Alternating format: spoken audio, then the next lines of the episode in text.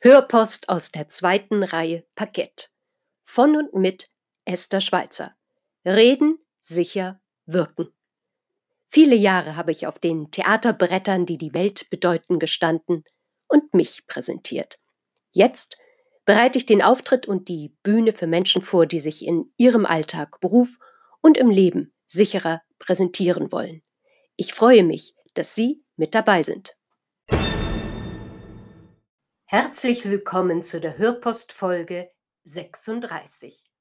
Heute sind Sie eine Rampensau?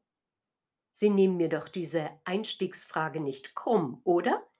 Gilt dieser Begriff in der Speaker-Szene und in der Schauspielerei durchaus als Anerkennung und nicht als Herabwürdigung?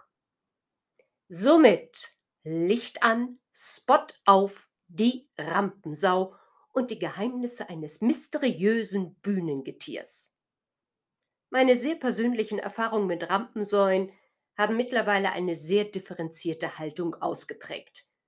Diese speist sich einerseits aus meiner Vergangenheit als Schauspielerin und andererseits aus der Annahme, dass ohne ein Rampensau-Gehen keine ernstzunehmende Bühnen- oder Vortragsperformance möglich sei.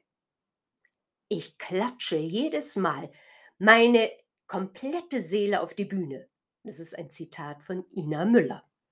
Kennen Sie Inas Nacht? Die Fernsehsendung aus Hamburgs Altonas ältester Seemannskneipe hat sich zu einer wahren Kultsendung etabliert. Wer zuschaut, erlebt eine temperamentvolle, witzige und wortgewaltige Frau, die sehr wohl ihren Raum in dem mikroskopisch kleinen Lokal zum Schellfischposten einzunehmen weiß, ohne jedoch ihren Talkgästen und den mitagierenden Künstlern und Künstlerinnen den Raum zu nehmen oder sie gar an den Rand zu drängen. Im Gegenteil, sie weiß die winzige Bühnenfläche für sich und andere großflächig und pointiert zu öffnen.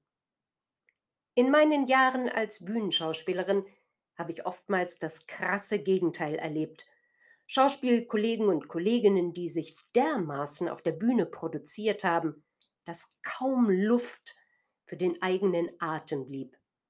Hier zeigte sich der bewusste Verdrängungsmechanismus eitler und über alle Maßen ich-bezogener Darsteller und Darstellerinnen nicht nur sprichwörtlich an der Bühnenrampe.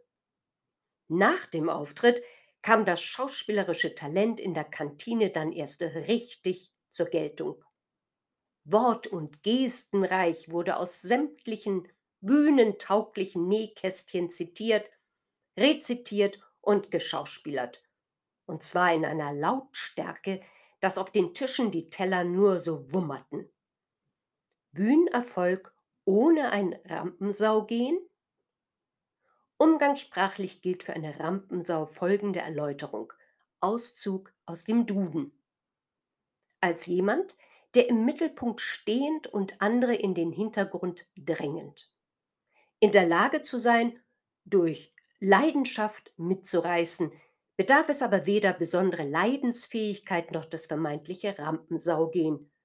Dies ist meine feste persönliche Überzeugung.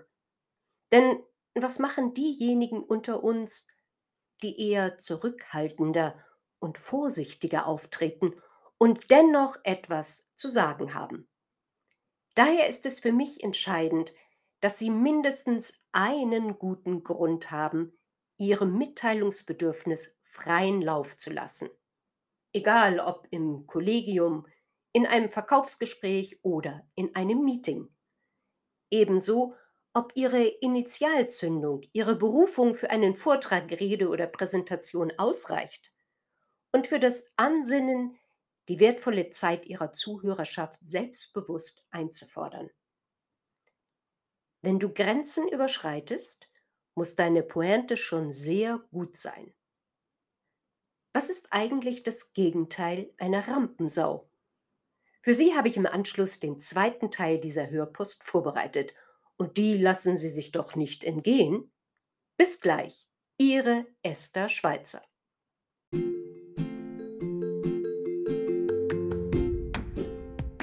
Das war für heute Ihre Hörpost aus der zweiten Reihe Parkett. Mit und von Esther Schweitzer. Freuen Sie sich mit mir auf die nächste Folge oder hören Sie noch einmal hinein, auch in vorherige Beiträge.